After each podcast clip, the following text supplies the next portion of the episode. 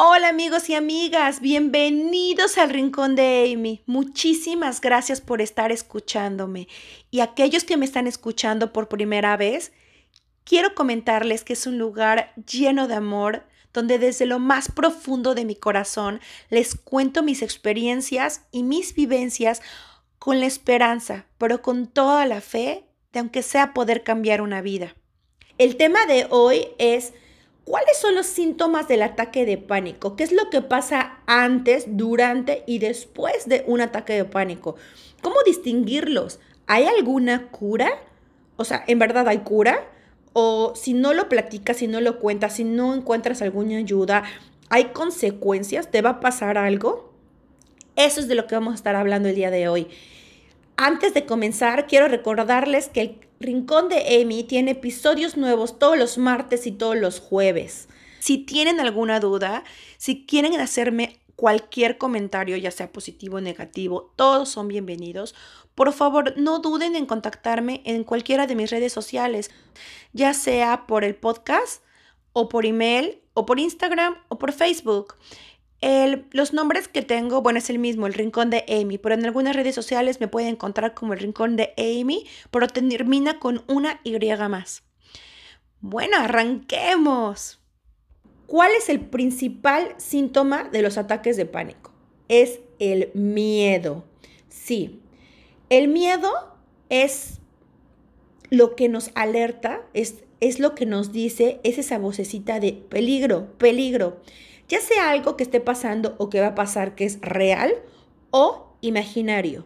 Entonces, cuando estás sintiendo el ataque de pánico, es ese miedo que te paraliza por completo, que dices, ya me llevo, siento que ya perdí el control absoluto, que me va a dar un ataque al corazón, un paro cardíaco segurísimo y que no puedes ni siquiera respirar, que se te va el aliento, ese miedo que toma total control de tu persona en todos los sentidos.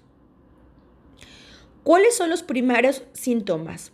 Pues justo antes que pase, empiece el ataque de pánico, cuando es la primera vez que te pasa, no, no lo sabes diferenciar. Estás platicando con un amigo y de repente, ¡boom!, te empiezas a sentir mal, te empiezas a sentir como ansioso, como con falta de aire, te duele el corazón, no puedes respirar, quieres salir corriendo o te quieres esconder, no quieres hablar, te quedas paralizado, así no te salen las palabras, estás en blanco. Y la persona que está a tu lado ni siquiera le pasa por la cabeza que algo te está pasando. Eso es lo que pasa justo antes de que ya te va a dar el ataque de pánico total. Cabe recordarles que todos los seres humanos tenemos alrededor de 65 mil pensamientos por día. Es alrededor de 45 pensamientos por minuto. Este es lo medio. O sea, hay personas como yo que pienso demasiado, que seguramente tengo tres veces ese número. No, me, no siento que yo tenga 45 pensamientos por minuto, la verdad. Yo creo que tengo muchísimo más y esos momentos justo antes es cuando si vas en un avión, se va a caer el avión, es que, es que el cinturón no sirve, es que no puedo respirar, es que quiero que me bajen, quiero que abran la puerta, que ya la abran, por favor, en este momento, no puedo respirar, por favor, que alguien me ayude, me voy a morir, es que no puedo. ¡Ah! Todos esos pensamientos te, van, te están pasando. Si, si te acabas de encontrar típico, ¿no? Que dicen, encontré a mi exnovio o encontré a mi exnovia y me paralicé y me dio un miedo intenso. ¿Qué pasa por tu cabeza? ¿Qué voy a hacer? Ya me vio, no estoy arreglada, no estoy arreglado, no quería que me viera así, estoy llorando, ¿qué va a pasar? Está con la otra, no está con la otra, está con este, está con aquello. Horrible. Eso es lo que pasa justo antes, en perder el control total, que los pensamientos se activan al boom, tienes un chorro de pensamientos y pierdes el control. Esto son los que pasa justo antes, cuando no tienes ninguna experiencia de cómo controlarlos, cuando no te ha pasado antes, cuando no tienes las herramientas. ¿Qué es lo que pasa justo antes, cuando ya tienes las herramientas, cuando ya tienes pues la noción? Claro, empiezas a sentir miedo, porque acuérdense que es así, es una emoción que te dice, ojo, y, y te acuerdas de esta anécdota que te voy a contar. Fíjense que cuando yo sufría muchísimo los ataques de pánico, que ya se los comenté en el primer eh, audio que hice sobre qué son los ataques de pánico, todo lo que les cuente es por experiencia propia. Entonces, todo yo lo pasé, todo lo sufrí y de todo aprendí. Y recuerdo muchísimo que siempre que te va a dar un ataque de pánico piensas, es que yo me imaginaba esto, quiero, quiero que se imaginen que estás tú, no sé, en tu coche manejando o estás en tu sala o estás en el elevador, donde sea que te esté dando. Todos los pensamientos te vuelan al mil por hora, pum, pum, pum. Entonces prácticamente lo que está pasando es que tú estás en una esquina viendo cómo nada más lo único que puedes ver es la sombra enorme, como de un león que viene a atacarte y tu corazón empieza pum, pum, Entonces más se acerca y más se acerca y tú, no, no, ya, ya, ya. Y en el momento de, de ya gritar como loco, te das cuenta que era solo la sombra de tu imaginación, del peligro que tú estabas creando y volteas y es un pequeño gatito que te hace miau. Cuando durante los últimos tres minutos, un minuto, 30 segundos te imaginaste lo peor de la vida, lo peor que iba a pasar. Y resulta que era un indefenso gatito. Y tú te imaginas el león aquí comiéndote. Es exactamente eso es lo que pasa antes. Y cuando tienes las herramientas dices, a ver, a ver, a ver, en mi caso yo decía, a ver, Amy, relájate.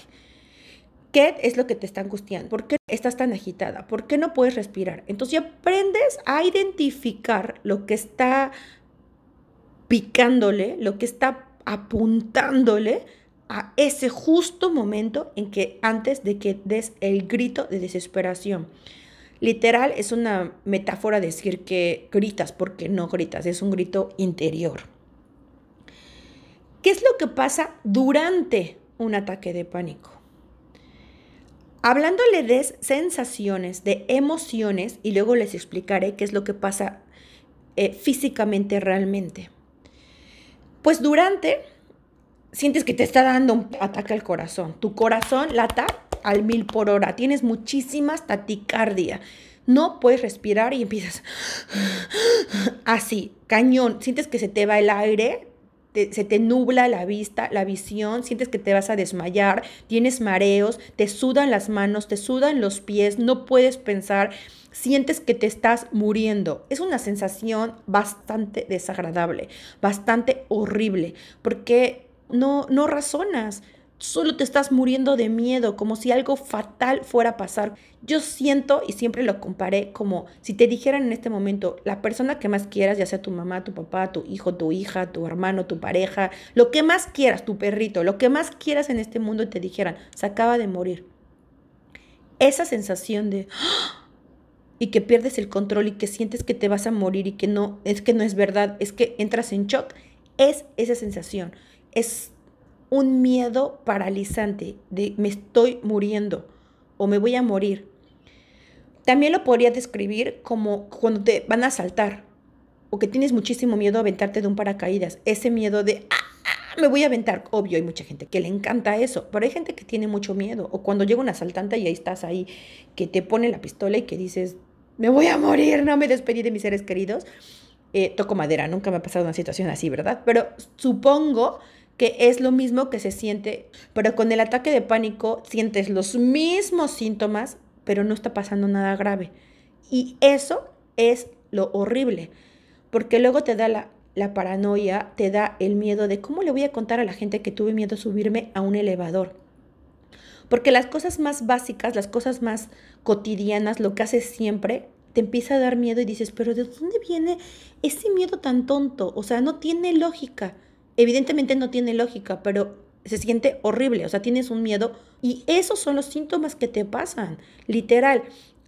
Cuando yo empecé a identificarlos, recuerdo muchísimo que yo decía, ya cuando sentía mis pies súper sudorosos y empezaba yo a temblar porque te tiembla todo, ojo, hay muchísimos, muchísimos síntomas, pero los principales que yo podría denotar es sudoración, palpitación en el corazón, una taquicardia así rapidísima falta de aire y mareos.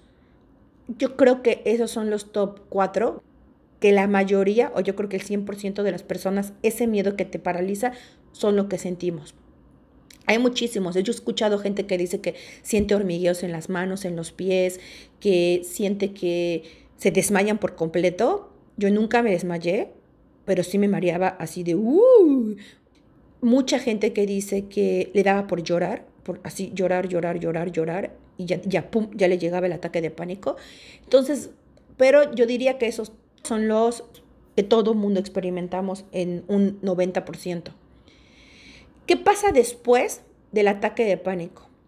Antes de comenzar el qué pasa después, me gustaría decirles que lo que yo aprendí de los ataques de pánico es que la parte real, la parte psicológica real, que cuando ya lo entiendes de esta manera dices, wow, pues sí, obvio. Nosotros vivimos, todo nuestro cuerpo está compuesto de agua, ¿no? Y bueno, no todo, pero la mayoría, el 80% de nuestro cuerpo es agua. Y a través de toda eh, la sangre pasa el oxígeno. Entonces nosotros necesitamos oxígeno para vivir. Entonces cada vez que inhalamos, entra por la nariz, pasa todo el oxígeno por todo tu cuerpo, desde la cabeza hasta los pies. Y es lo que pasa cada, cada que respiramos. Cada vez que inhalamos, exhalamos, inhalamos, exhalamos, es lo que pasa. Cuando estamos experimentando el ataque de pánico, ¿qué es lo que pasa? Uno está tan preocupado que no te das cuenta que en lugar de tener una respiración así como tenemos una respiración más que suena así. Así. ¿Y qué pasa?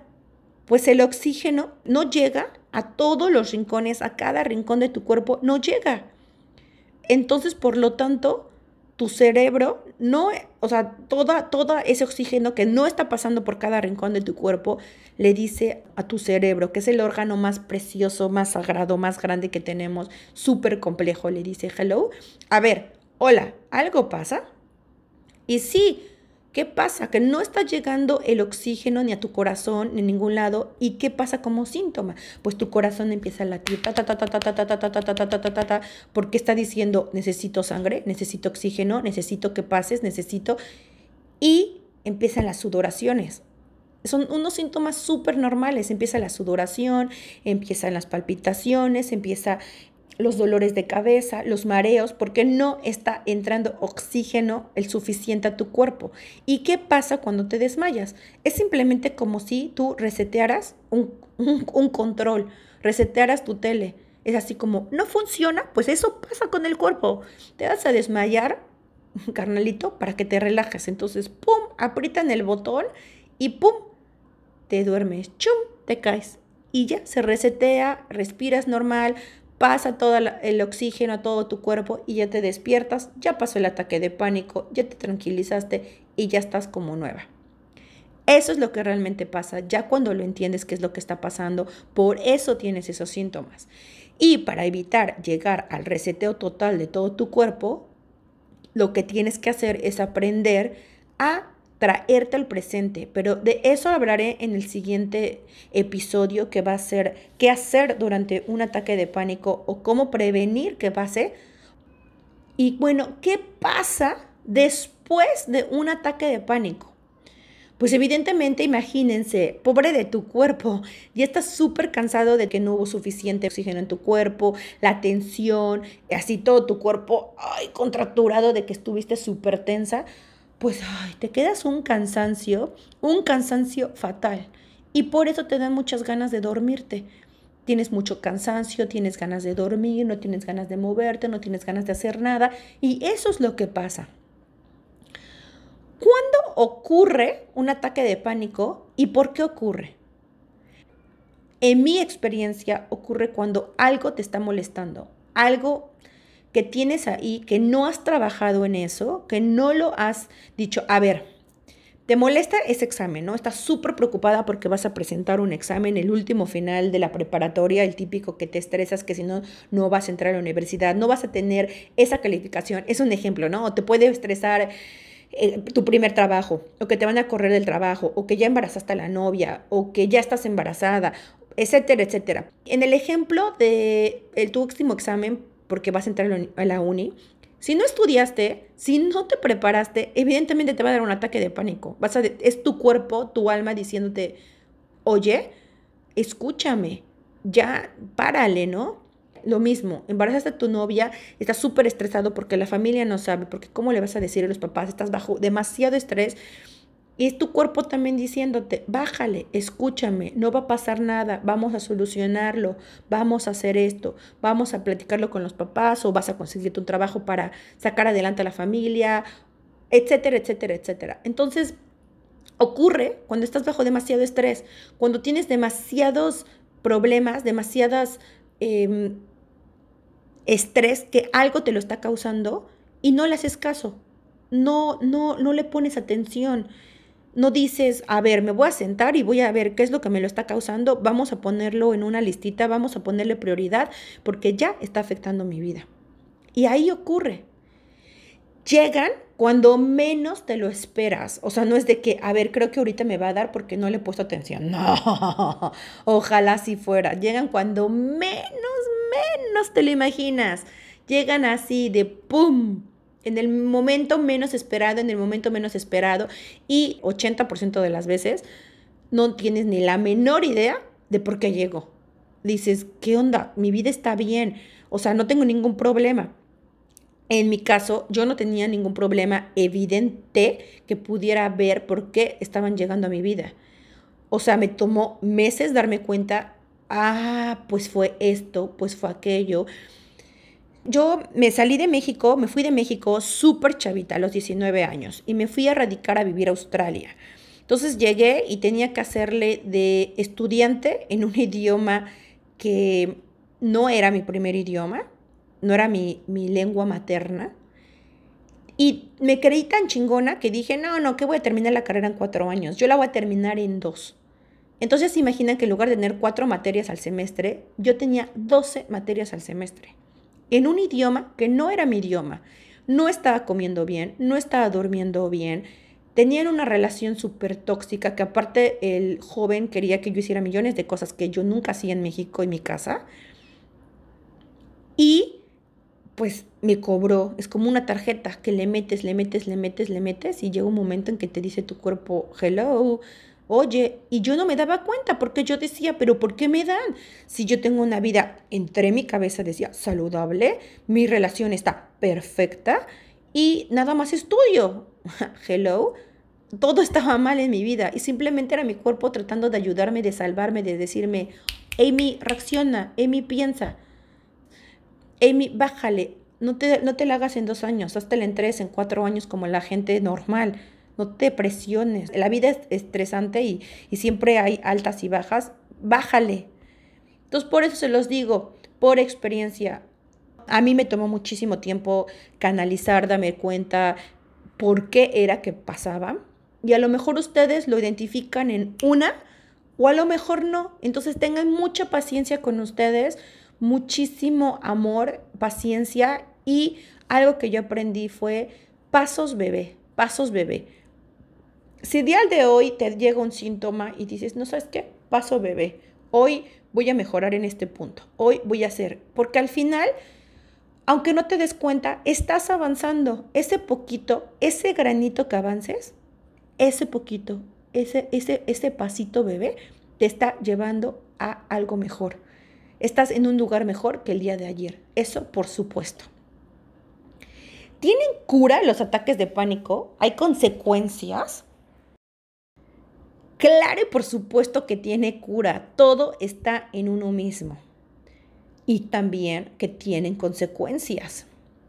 Cuando uno no lo platica, cuando uno no se lo dice a la gente, cuando uno no lo platica con alguien más, en primera porque te da miedo, ¿no? Dices, es que no van a entender, ¿cómo, cómo van a entender que tengo miedo a subirme al elevador, al camión, al tranvía, al tren, a lo que sea? Que tengo miedo a manejar cuando antes no tenía, que no quiero hacer esto, que no, tengo que, no quiero hacer aquello. Es muy difícil buscar ayuda, es muy difícil platicarlo con alguien y también a todos nos da pánico que nos vean débiles. Entonces te da horrible esa sensación de yo me pasa enfermo, voy a un doctor, voy a un psicólogo, voy a un consejero, llámale como quieras. No, porque nadie se quiere ver débil. Porque la mayor, mayor pecado en mi, en mi punto de vista es la vanidad. La vanidad, todos somos vanidosos, todos queremos ser los mejores, todos queremos ser los chidos, todos. Y eso, eso te mata. ¿Cuál es la consecuencia? Ya no tienes una calidad de vida. Una vez que te da un ataque de pánico, siempre está en tu mente, siempre, me va a volver a dar. Es que es que me va a volver a dar, es que me va a volver a pasar, es que no quiero que me pase, es que no quiero que pase esto, es que esto me recuerda a que esa vez sentí horrible. Siempre está ahí, es un círculo vicioso, es como un ejemplo, te dio en el coche y cada vez que te subes al coche tu corazón empieza pu, pu, pu, porque por eso es el miedo, el miedo es para prevenirnos de algo así sea real o no real, el cuerpo es tan maravilloso, nuestro cerebro es tan maravilloso que te dice, ojo, ojo. Entonces siempre el recordar es siempre el tener miedo de me va a volver a pasar. Y si no buscas ayuda, si no lo platicas, si no lo hablas, se puede trastornar en otra enfermedad mental. En mi caso fue un trastorno de pánico, que fue pasar de tener un ataque de pánico una vez al mes a tenerlo todos los días y como cuatro o cinco al día. Y me duró meses. Entonces, y me arrepiento porque si yo le hubiera platicado con alguien, le hubiera dicho a alguien, eran todos mis miedos de se van a burlar de mí, me van a decir. Y al fin y al cabo, sí se burlaron, porque había muchísimos estigmas, sí lo hicieron, pero me arrepiento de no haberlo hecho antes, porque también existió muchísima gente buena mi mejor amigo de Australia me ayudó demasiado, me ayudó muchísimo. Me agarró de la mano y me dijo, no entiendo qué es, no sé qué pasa, pero vas, vamos a echarle ganas, o sea, vas a estar bien. Entonces, claro que hay más gente buena que mala, hay más gente que te quiere ayudar de la que no te quiere ayudar. Y aunque no lo creas, una vez que salí del frasco y que empecé a platicarlo, era tan común escuchar de, a mí también me pasó, yo también pasé por eso, sentiste esto, ¿y qué hiciste? Y tomaste eso. Entonces no estás solo, hay muchísima más gente.